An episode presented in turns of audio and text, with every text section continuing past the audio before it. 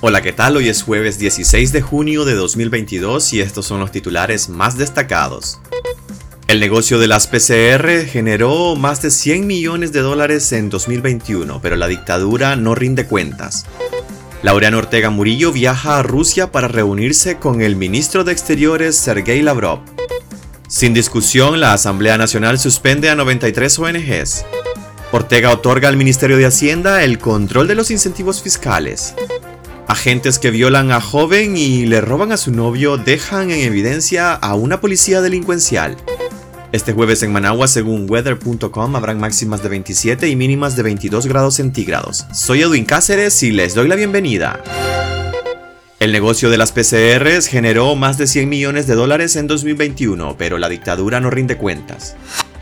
Alrededor del mundo la pandemia del coronavirus no solo generó crisis, hábiles emprendedores y personas bajo la presión del desempleo encontraron oportunidades de negocio. Nicaragua no fue ajena a este fenómeno, solo que entre los actores que entraron pisando seguro en el mercado, se impulsó el Ministerio de Salud con el servicio de toma de pruebas PCR, que la misma institución estableció como requisito para entrar o salir del país. Desde el año 2020, cuando el Ministerio de Salud comenzó a cobrar 150 dólares por la prueba a cada viajero, el uso y destino de estos fondos ha sido objeto de cuestión. No existe rastro de ese dinero, pero si se toma como muestra el año 2021, el cobro de PCR habría generado al MINSA al menos 102.7 millones de dólares, según cálculos realizados por Despacho 505 a partir de los registros migratorios oficiales. De acuerdo con un informe publicado por el Instituto Nicaragüense de Turismo, en el 2021 el flujo migratorio fue de 684.862 personas, 300 372.437 nacionales que salieron del país y 312.425 extranjeros que ingresaron como turistas. Ambos grupos, según la normativa en vigor, obligados a pagar por la prueba. Expertos consultados por Despacho 505 advierten que el cálculo realizado, pese a estar basado en datos oficiales, tienen un margen de error, dada la opacidad con que se gestiona el servicio estatal. Sin embargo, destacan que permite acercarse a las ganancias brutas que ha dejado un negocio que se instauró con la ventaja del control autoritario, ya que el régimen de Daniel Ortega, por medio del MINSA, centralizó las pruebas diagnósticas para la detección del virus SARS-CoV-2, sin tomar en cuenta la limitada capacidad de dicha institución para realizarlas.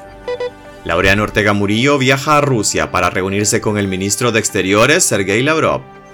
Laureano Ortega Murillo viajó esta semana a Rusia para reunirse con el ministro de Exteriores de ese país, Sergei Lavrov. El encuentro tendrá lugar en el marco del Foro Económico de San Petersburgo, aunque ni el Carmen ni el Kremlin han dado detalles sobre los puntos a tratar. La Cancillería rusa confirmó el encuentro entre el hijo de la pareja presidencial de Nicaragua y el canciller de Vladimir Putin, quien además se reunirá con el viceprimer ministro cubano, Ricardo Cabrizas, y la vicepresidenta de Venezuela, Delcy Rodríguez. La dictadura no ha informado informado hasta ahora sobre el viaje de Laureano Ortega a Rusia, que se produce la misma semana en que la dictadura aprobó el ingreso de tropas rusas a Nicaragua, lo que ha generado malestar en la comunidad internacional porque se produce en medio de la invasión a Ucrania.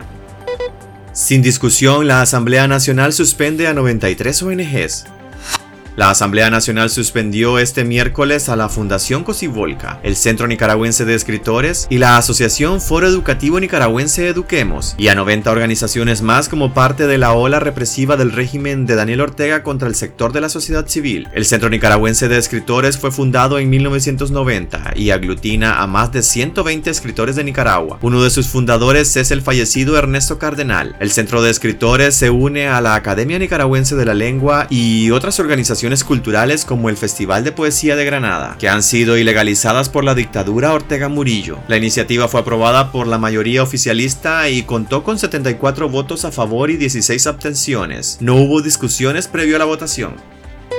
Ortega otorga al Ministerio de Hacienda el control de los incentivos fiscales. La Asamblea Nacional aprobó este miércoles una reforma al artículo 21 de la Ley 290, Ley de Organización, Competencia y Procedimientos del Poder Ejecutivo, por medio de la cual se le concede al Ministerio de Hacienda y Crédito Público la función de otorgar los beneficios e incentivos fiscales. Un abogado experto en temas de derecho público consultado por Despacho 505 y que pidió omitir su nombre por temor a represalias, señaló que esta reforma le otorga a Hacienda facultades administrativas, pero no decisorias Le están dando al Ministerio de Hacienda una competencia más amplia para administrar, pero con el vacío de que las decisiones al final serán tomadas por la presidencia misma, expuso el jurista quien añade que se podrían poner en marcha criterios políticos para otorgar los incentivos. Agentes que violan a joven y le roban a su novio dejan en evidencia a una policía delincuencial.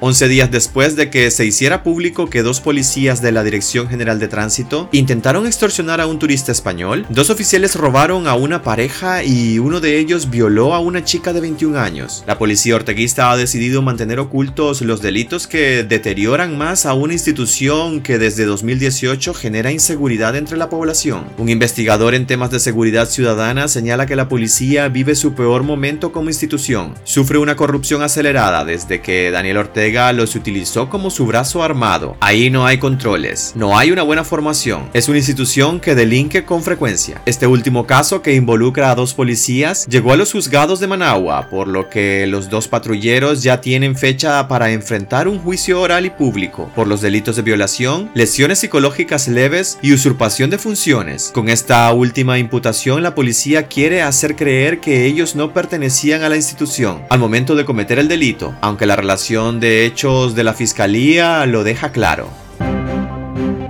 Pues hasta aquí quedaríamos este jueves. Gracias por acompañarnos y recuerden visitar nuestra web despacho505.com para ampliar y conocer más noticias. Y también nuestras redes sociales. Aparecemos como arroba despacho505. Que tengan un excelente día.